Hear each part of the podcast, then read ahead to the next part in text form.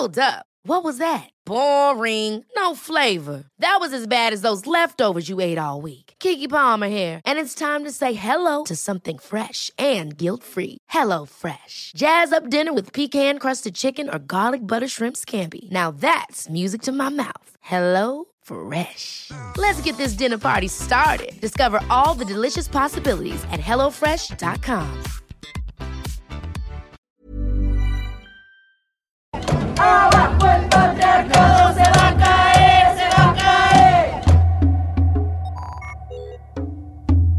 Remotas es un espacio flotante donde contamos historias que han marcado nuestra manera de entendernos como mujeres. Somos reflexivas. Somos intensas. Somos melancólicas. También a veces somos torpes y furiosas. Pero sobre todo, somos cómplices.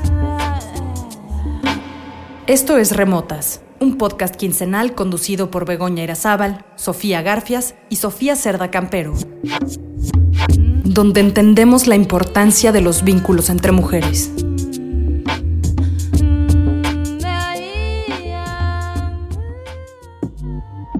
Hola, yo soy Begoña Irazábal, soy historiadora del arte, trabajo en el Museo Caluz, tuve una galería, una galería para artistas, tuve, tengo, es un proyecto que aún sigue, una galería para artistas jóvenes, me gustan muchísimo los proyectos culturales y ahora soy parte de este maravilloso proyecto. Eh, yo soy Sofía Cerda Campero, vivo en Brooklyn, Nueva York y soy periodista y traductora. Y yo, que soy la tercera, eh, ¿cómo se dice esto? De la última, pero no la peor, ¿o cómo es?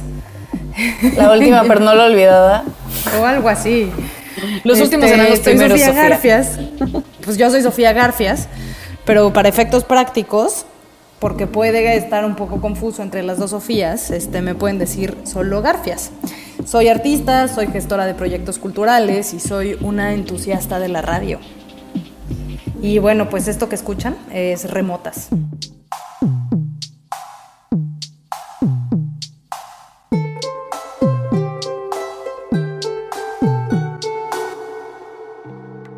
Bueno, pues sean muy bienvenidas y bienvenidos a Remotas. Nosotros somos tres amigas, o en mis palabras, hermanazas del alma, y las tres vivimos en ciudades diferentes. Garfias vive en Monterrey, Sofía Cerda en Nueva York y yo en la CDMX. Y desde hace rato, la verdad que teníamos ganas de tener un espacio para hablar, para discutir, reírnos y compartir nuestros pensamientos, dejar registro, hacer memoria. La verdad es que nos encanta sobrepensar, maltripearnos, opinar, nos carcajeamos y bueno, obvio, estamos para consolarnos. Y en este primer episodio les contamos cómo fue la marcha del 8 de marzo para cada una de nosotras. Pero sobre todo, evidenciamos la manera en la que una madre y una hija se unen en una misma lucha, en un mismo grito entre pañuelos verdes y camisetas moradas, superhéroes, cartulinas, brillantina y humo. Ahora la pregunta es, ¿cómo seguimos con esta lucha?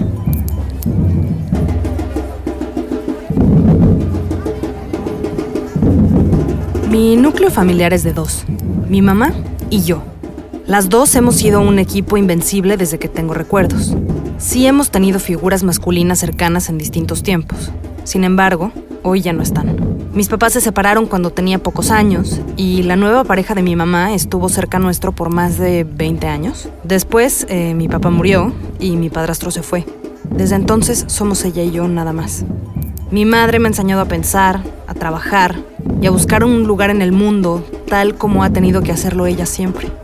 El día de la marcha histórica del 8 de marzo, que marcó el acontecimiento feminista más importante del tiempo reciente, mi mamá y yo, como cientos de miles de mujeres, salimos a la calle a acompañar a las madres de víctimas de feminicidio, a exigir justicia y acompañarlas en su dolor. Hoy, la lucha feminista no solo es por igualdad laboral o derechos reproductivos. Hoy la lucha feminista es por el derecho a que no nos violenten y sobre todo a que no nos maten. Odiaría que mi mamá o yo faltáramos, porque entonces mi núcleo familiar se reduciría a una. Ella o yo nos quedaríamos solas.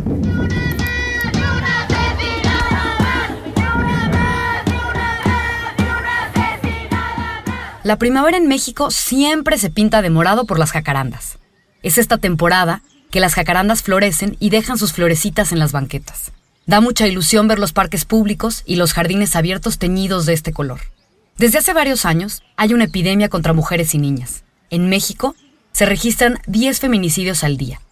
El 8 de marzo, un día soleado y conmovedor, alrededor de 250.000 mujeres tomamos las calles en la CDMX y se registraron protestas a nivel nacional. Protestamos, demandamos un alto a la violencia de género. Las jacarandas antes solo eran el símbolo de la primavera. Hoy son el símbolo de una revolución feminista. Y honestamente me gusta mucho más que sean el símbolo de la revolución feminista, porque me empieza a cansar muchísimo cuando la gente de la Ciudad de México postea sus fotos de las jacarandas y dicen, ya es primavera en la Ciudad de México. Confirmo. Me, o sea, me, Purple Rain. o sea, me encanta que, díjole, que de pronto ya, o sea, está pues metido en nuestro ADN que las jacarandas son igual al movimiento feminista de- del, del 8 de marzo. Aplaudan, aplaudan, Que pinche machismo se tiene que morir. Y de hecho en México eh, empezaron a formarse los círculos feministas en los años 30 al amparo de los gobiernos socialistas en Yucatán. Eh, bueno, pues, pero obviamente, o sea, hoy como pues la lucha feminista no solo es por igualdad laboral, o sea, o por derechos reproductivos. En O por el voto. ter- o por el voto, o por no sé qué más se les ocurre.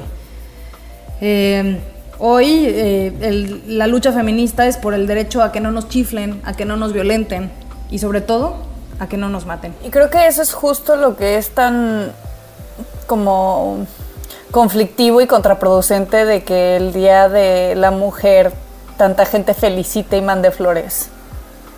Porque creo que es como quitarle muchísima fuerza a algo que fue un movimiento social y fue un movimiento político poderosísimo. No Y es con flores, amigos. Exacto, no es con flores, no feliciten a sus mamás, no somos unas dulces florecitas, este... Si acaso somos, somos unas jacarandas revolucionarias. Exactamente, pero no, por favor, por favor no feliciten a las mujeres el Día de la Mujer. Es, es verdaderamente ofensivo y hasta violento, yo lo veo. Eh, pero bueno, a mí, Bego, me gustaría saber cómo fue para ti esa mañana del 8 de marzo. Eh, para mí, que me considero una nueva feminista, que estoy empezando a entender, a abrir mis ojos y a estar muy eh, emocionada y con ganas de saber más y con ganas de protestar y con ganas de, de realmente sumarme y de realmente eh, luchar por esta, por esta justicia, por esta, por, por se haga realidad. Pero a mí, cuando las cosas me cuestan, cuando, cuando las cosas, cuando todavía no entiendo muy bien qué estoy haciendo, cómo lo tengo que hacer y sobre todo cuando hay una injusticia, cuando hay una injusticia tan fuerte como, como los feminicidios que de los, que he estado, pues, los, que hemos visto, o sea, todo esto, to- to- todo, toda esta ola de feminicidios, toda esta ola de violencia, eh, eh, me cuesta mucho trabajo tomar parte, formar parte, opinar, eh, estar. Y normalmente lo que decido es alejarme o, no me hago presente o no tengo una opinión. Soy eh, normalmente como demasiado conciliadora y prefiero tapar el sol con un dedo y seguir con la vida y tratar de que, de, justamente de ver solo florecitas, ¿no? Entonces, ese día, no me, de de esas veces que uno se levanta con, con un ánimo eh, como muy por los suelos, con mucha depresión, con mucha como tristeza, sin saber muy bien qué estoy haciendo, para qué lo estoy haciendo. Tenía como este, esta especie de angustia, ¿no? Que sientes en el pecho, que sientes en la panza, que te sientes vacía, que está como todo revuelto, que hay una mezcolanza de sentimientos. No tenía una playera morada, no tenía una playera verde, no tenía pañuelo, eh, lo iba a conseguir justo ese día en la marcha con una historia que también se verá más adelante. Y bueno, pues me puse una playera negra que una compañera del trabajo me regaló porque estamos entendiendo el, el- el- tema juntas y estamos aprendiendo juntas. Y, y tiene el escudo de la bandera mexicana, es, es justamente negra, que me pareció también adecuada para estar de luto, ¿no? Y dice, estamos unidas mexicanas, que me parece sumamente imponente y maravilloso. Y bueno, de esas veces que no sabes si hay que peinarse, no hay que peinarse, hay que pintarse la cara, no se pinta uno, no se quiere ver bien, se quiere ver bien. Eh, al final son cuestiones que parecen muy tontas y muy simples, pero que, que- que son importantes para, para ir a, a ponerse en, en una marcha, para, para estar, ¿no? ¿Cómo vas a estar ahí? Todas nuestras historias eran pertinentes. todas, todas, todas, atravesando todos los espectros sociales y, y políticos y como le quieras llamar, pero había espacio para que to- todas tengamos una lucha legítima. Exacto, Y eso como fue que muy fue una- bonito. fue un, bueno, es un movimiento interseccional. Pero Bego, además hablas de las playeras verde y morada, tú sabes, o sea, como por qué verde y por qué morado. Sí, pues mira, ya que a- al final, ya que me adentré en la marcha, supe que, que tenía que estar ahí. Supe que, que- que me hubiera arrepentido toda mi vida si no hubiera ido. Si ese, si ese sentimiento de mañana, si le hubiera hecho caso a ese sentimiento eh, de la mañana de decir voy a cancelar todo, no voy a hacer nada, me voy a quedar metida en mi cama para siempre, no quiero ver nada más y estoy contenta de haber sido valiente, no haber cancelado y estar ahí y ser una con todas. Y bueno, pues justamente esto que me preguntabas y sí, el, tema de los colores, ¿no? Que, uno se pregunta, bueno, ¿por qué verde? ¿Por qué morado? Y bueno, tiene que ver eh, con mostrar el apoyo a la salud y los derechos sexuales y reproductivos, sobre todo el verde, a lo que ha sido denominado como la marea verde o la ola verde. Eh, muchas de las, de las chicas que iban, que fueron a la marcha, traían este pañuelo verde o esta pañoleta al cuello, que tiene que ver con la esperanza, tiene que ver con, con la esperanza de un cambio, ¿no? Y que se ha convertido en el símbolo de los derechos de las mujeres, la resistencia y la equidad. Y esto eh, surgió por las abuelas de la Plaza de Mayo en Buenos Aires, Argentina, que usaron pañuelos blancos para llamar la atención sobre los secuestros y asesinatos de sus seres queridos durante la dictadura. Y justamente el verde se asocia a la salud y con un movimiento histórico para legalizar los derechos de aborto en Argentina. Entonces, bueno, esta es la esperanza, el desafío y la lucha por el cambio. Porque si me permiten, también les puedo contar eh, un poco de, información, datos duros justamente, eh, sobre todo de la región de América Latina y el Caribe, que pues en realidad enfrenta muchos desafíos cuando se trata de la salud sexual ¿no? y la salud reproductiva. 24 millones No, de mujeres requieren acceso a métodos anticonceptivos modernos y no pueden hacerlo por la escasez, porque es caro, por los elevados precios o por la falta de distribución de estos métodos, ¿no? Entonces, esta región tiene la segunda tasa más No, y alta. por la global. ilegalidad. Claro. Y, y tiene, y, y entonces toda esta región tiene O la sea, segunda tasa es- más alta a nivel global de embarazos en adolescentes y la tasa más alta del mundo en embarazos no planeados. Imagínate esto, el 97% de las mujeres viven en países donde el aborto está restringido o prohibido en su totalidad. Entonces, imagínate lo, lo- lo fuerte que está esto. No, y, que- creo que es algo que también nos da mucho a flor de piel como mujeres, ¿no? Como esta...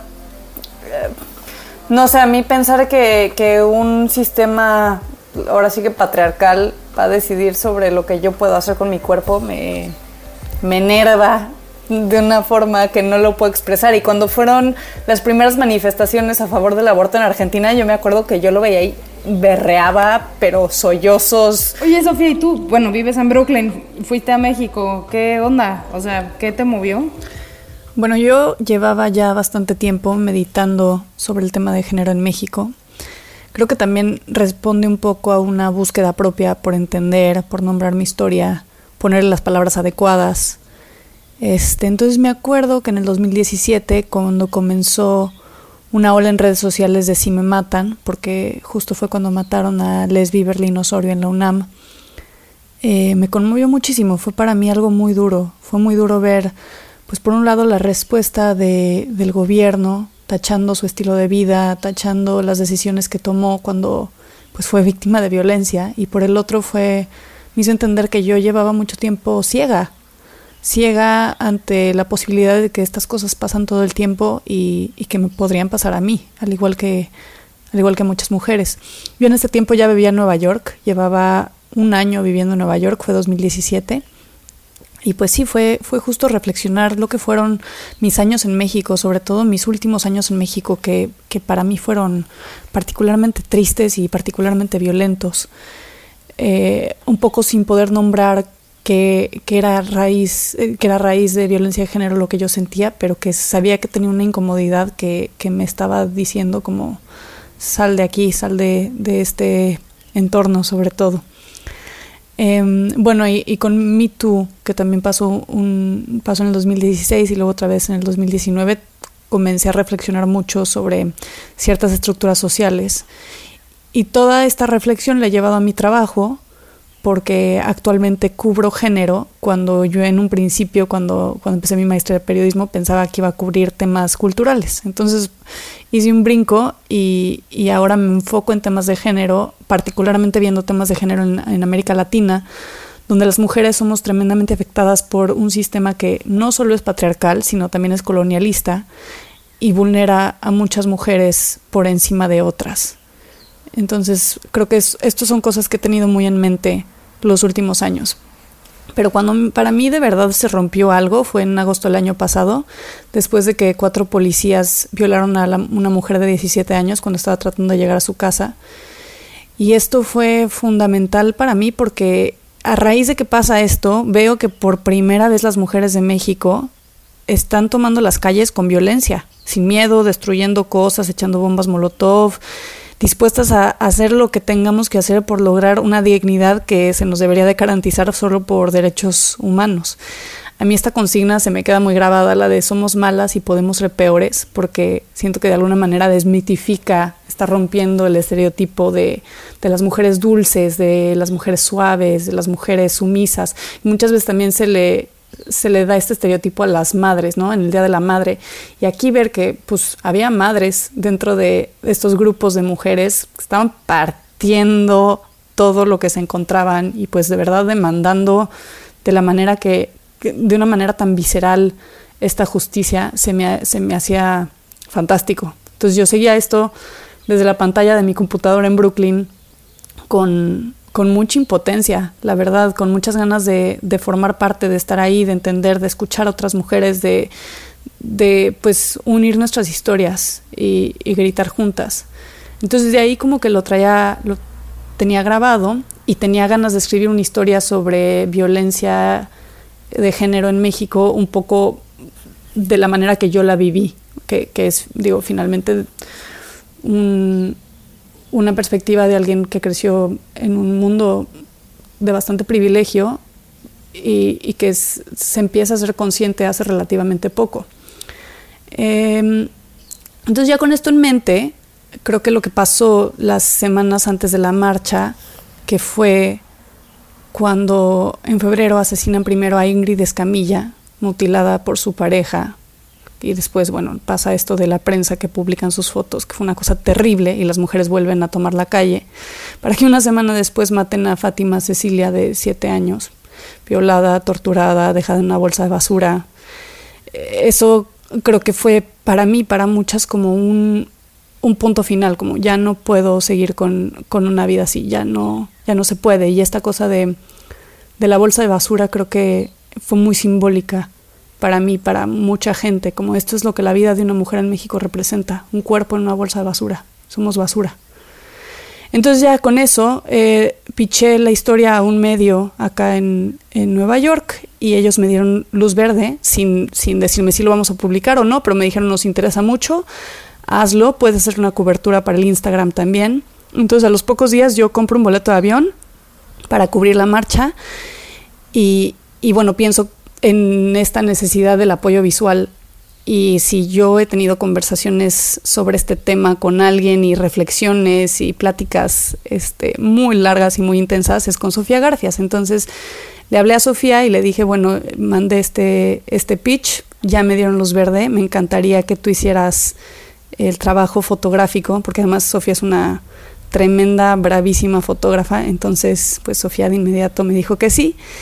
Y, y, sí quería preguntarte, Sofía, para ti, ¿cómo fue este momento? ¿Cómo fue para ti estar ahí? ¿Qué, qué representó? O sea, bueno, siempre tuve la intención de, de, ir a la marcha, pero cuando me dijiste, pues vamos a, o sea, trabajemos juntas, fue como, claro, sin duda, trabajemos juntas y vamos a hacerlo, vamos a hacer esta cobertura para este medio internacional, ¿no?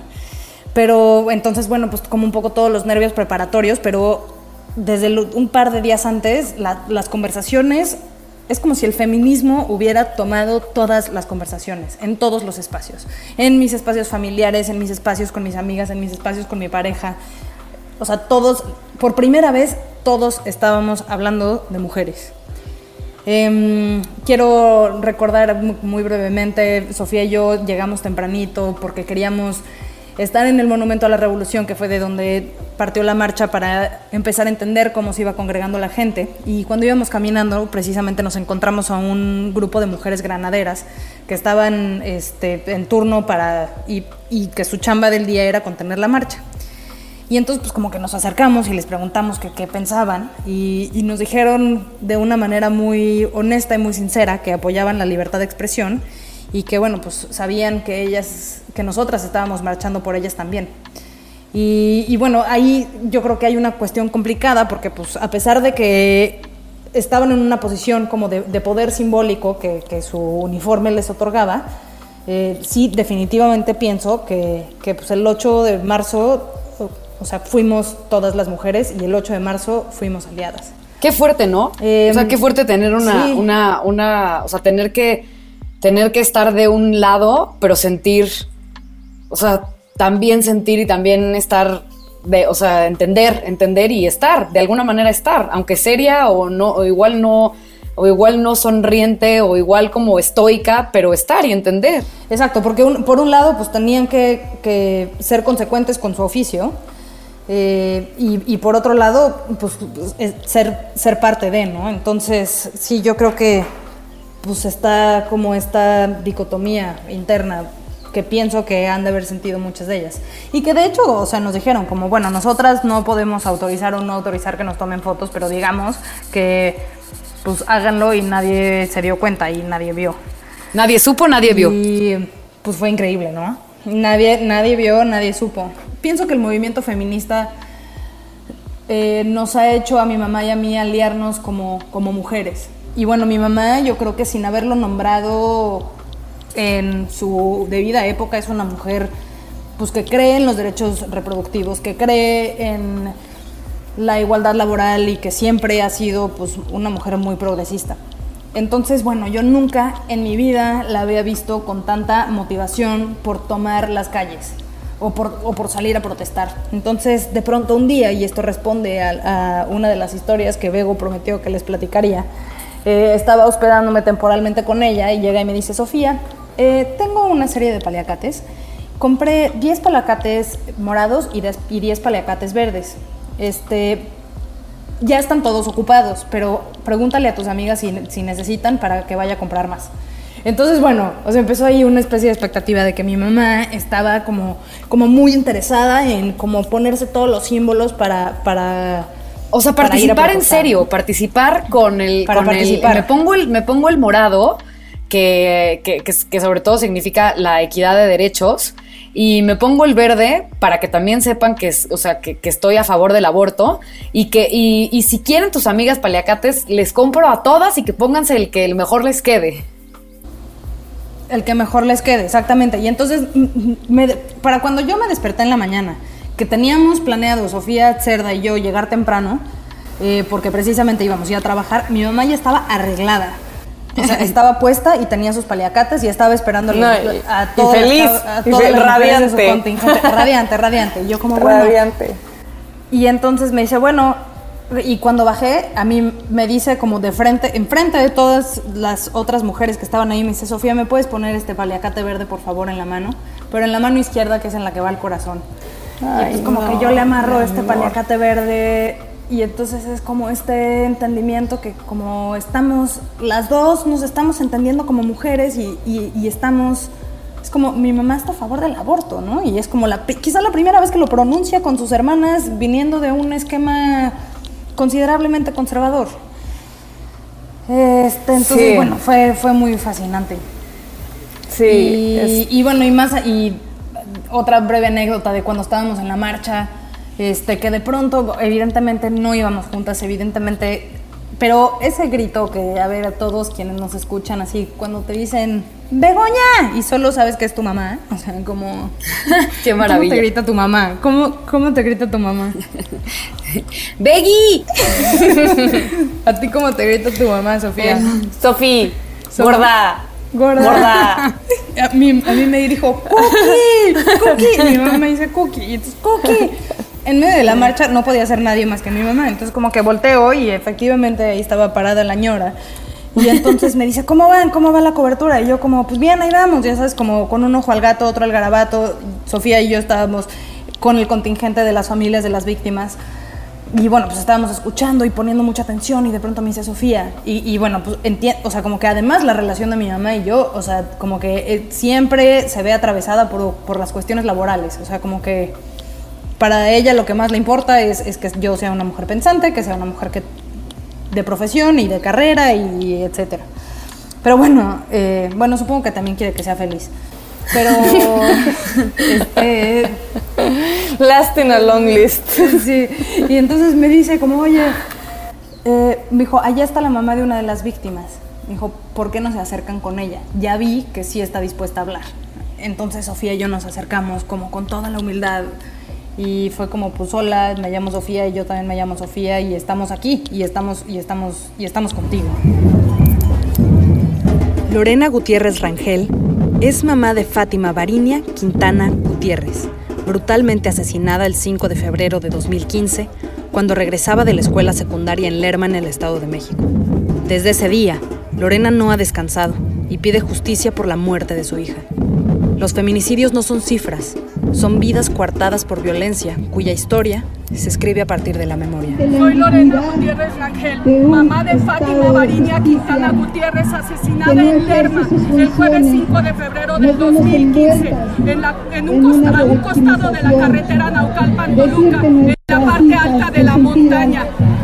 Mi hija venía de la secundaria ese jueves 5 de febrero del 2015 y tres de mis vecinos la interceptaron, la privaron de su libertad, La verdad la torturaron, la violaron, la lapidaron y la semienterraron. Dos horas después de que asesinaron a Fátima, su hermano Daniel Emiliano y yo, su mamá, la encontramos enterrada en esta zanja. Y desde ese jueves 5 de febrero del 2015 no hemos parado de caminar y de luchar y de pedir justicia. Bueno, yo sabía que, que sería muy duro hablar con las familias de las víctimas, ya, o sea, es, es lógico. Pero creo que cuando lo escuchas de primera mano es un sentimiento que es imposible de explicar o de reflexionar en el momento. Se siente un poco como si te sacaran el aire, como que no sabes qué decir, no sabes qué hacer, solo es, es encararlo de primera mano y eso, eso para mí fue, yo creo que el momento más poderoso que tuve en la marcha, porque bueno, todos estos casos son, son casos que hemos leído en la prensa, que hablamos entre nosotras, que, pero cuando escuchas que una madre lo narra de primera mano, la desolación solo se te mete en el cuerpo, ya va más allá de cualquier reflexión que puedas tener. Entonces, eso, eso fue muy fuerte. Pa- para mí, para Sofía, pienso que además fue un peso extra porque sabíamos que nuestras, nuestras mamás estaban en la marcha. No con nosotras, pero bueno, Sofía se encontró a su mamá antes y yo a la mía no la vi, pero sabía que estaba ahí. Y sabía que por un lado, claro, estaba marchando como, como mujer indignada, pero por el otro lado también marchaba por, porque tiene tres hijas y marcha en empatía con todas estas madres que ahora marchan a nombre de sus hijas, no con sus hijas, y, gritan los nombres de sus hijas de, de otra manera, porque ya no, ya no va a haber la respuesta de sus hijas. Entonces, en este sentido, me parece fundamental que conozcamos a las víctimas, que, que los feminicidios no se queden en cifras o en notas periodísticas, sino que entendamos que somos humanas y que estamos juntas. Esto para mí es, es lo más, fue lo más bonito y será lo más bonito de la marcha, sentirme cerca de, de las mujeres de mi ciudad a través de un espectro de realidades y de historias, pero compartiendo y, en unión con todas. Bueno, desgraciadamente la violencia desde la marcha, a pesar de que sentimos esta esperanza momentánea, no frenó, ni ha frenado, ni, ni veo cuándo frenará. El día de la marcha y al día siguiente que fue el paro, 21 mujeres murieron. Y esto es de las mujeres que sabemos, porque en toda la información de, de feminicidios hay muchos, muchos huecos. Por ejemplo, no sabemos nada de mujeres afromexicanas o de mujeres trans o de mujeres indígenas o de mujeres que tienen discapacidad. Y, y, eso se vuelve pues mucho más complicado porque estos casos en muchas ocasiones no quedan registrados, entonces no sabemos si hay más feminicidios de los que, de los que están contados, que, que obviamente los hay. Entonces, por esto mismo creo que es importante que se resalten las historias de las víctimas, que conozcamos los nombres y que los veamos todo el tiempo. Bueno, entonces si toma que, que, vayamos a vandalizar reforma, que pintemos el Palacio Nacional, que tiremos bombas Molotov, que quememos todo, que la ciudad quede hecha una costra, pues lo vamos a hacer hasta que no quede nada, hasta que esto frene, porque esto no puede seguir, no puede seguir. Y volviendo un poco a la marcha, creo que un momento que a mí se me quedó muy grabado fue como ya hacia el final, Sofía y yo ya habíamos hecho la cobertura y nos encontramos con un grupo de nuestras otras amigas, nuestras mejores amigas, y, caminamos juntas ya de regreso a, a nuestras respectivas casas. Reforma ya estaba vacío, y íbamos todas abrazadas, en silencio, leyendo lo que estaba escrito sobre, sobre las piedras, sobre los monumentos, y pasando un, un Kentucky Fried Chicken que decía pinche Kentucky, y a todos nos dio mucha risa. Había, me acuerdo, una ventana rota y arriba decía fuimos todas. Y, y, eso es con lo que yo más me quedo, con el fuimos todas. Creo que de verdad fuimos, somos y seremos todas.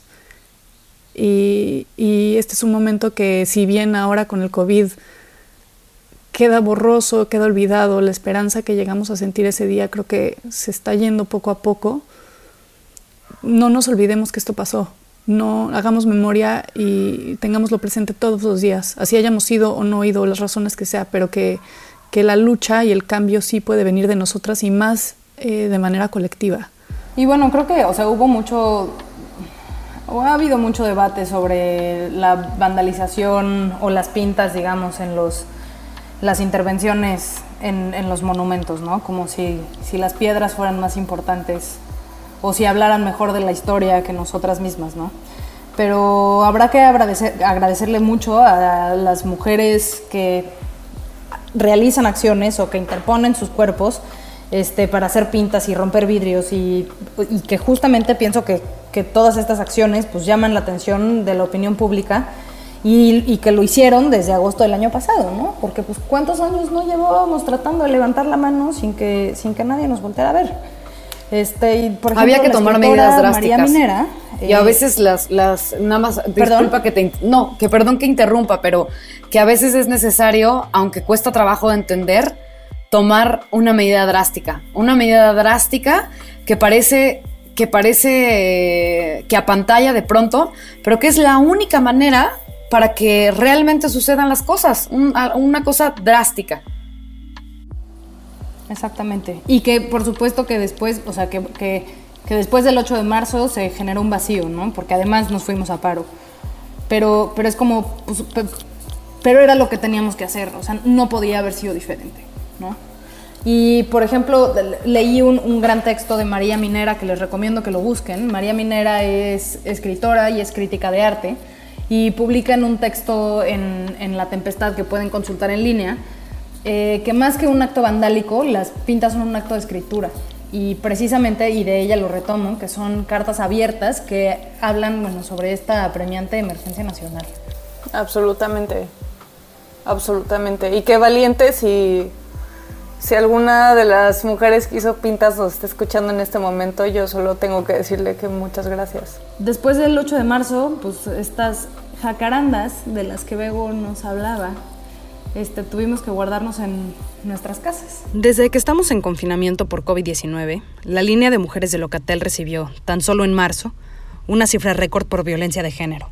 En los últimos cinco años, los feminicidios han ido incrementando. En 2016 era un promedio de 8 al día 9 en 2017 y 10 del 18 en adelante. En los meses que lleva el año han sido registrados casi mil feminicidios, lo que posiblemente nos lleve a una nueva cifra. Las llamadas de emergencia al 911, que denuncian violencia de género, han aumentado un 23% desde que estamos en confinamiento. Sin embargo, el presidente de México insiste que la violencia contra las mujeres no ha aumentado y que el 90% de esas llamadas al 911 son falsas. Difícilmente conoceremos las historias de esas mujeres que están encerradas en casa con sus agresores. Pero lo que sí sabemos es que muchas madres e hijas, como mi mamá y yo, estamos separadas para proteger nuestra salud.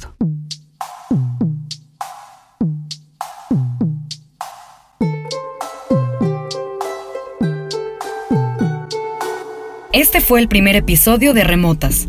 En el siguiente número, hablamos del confinamiento desde tres ciudades distintas y los efectos que esto ha tenido en la seguridad de las mujeres y los niños.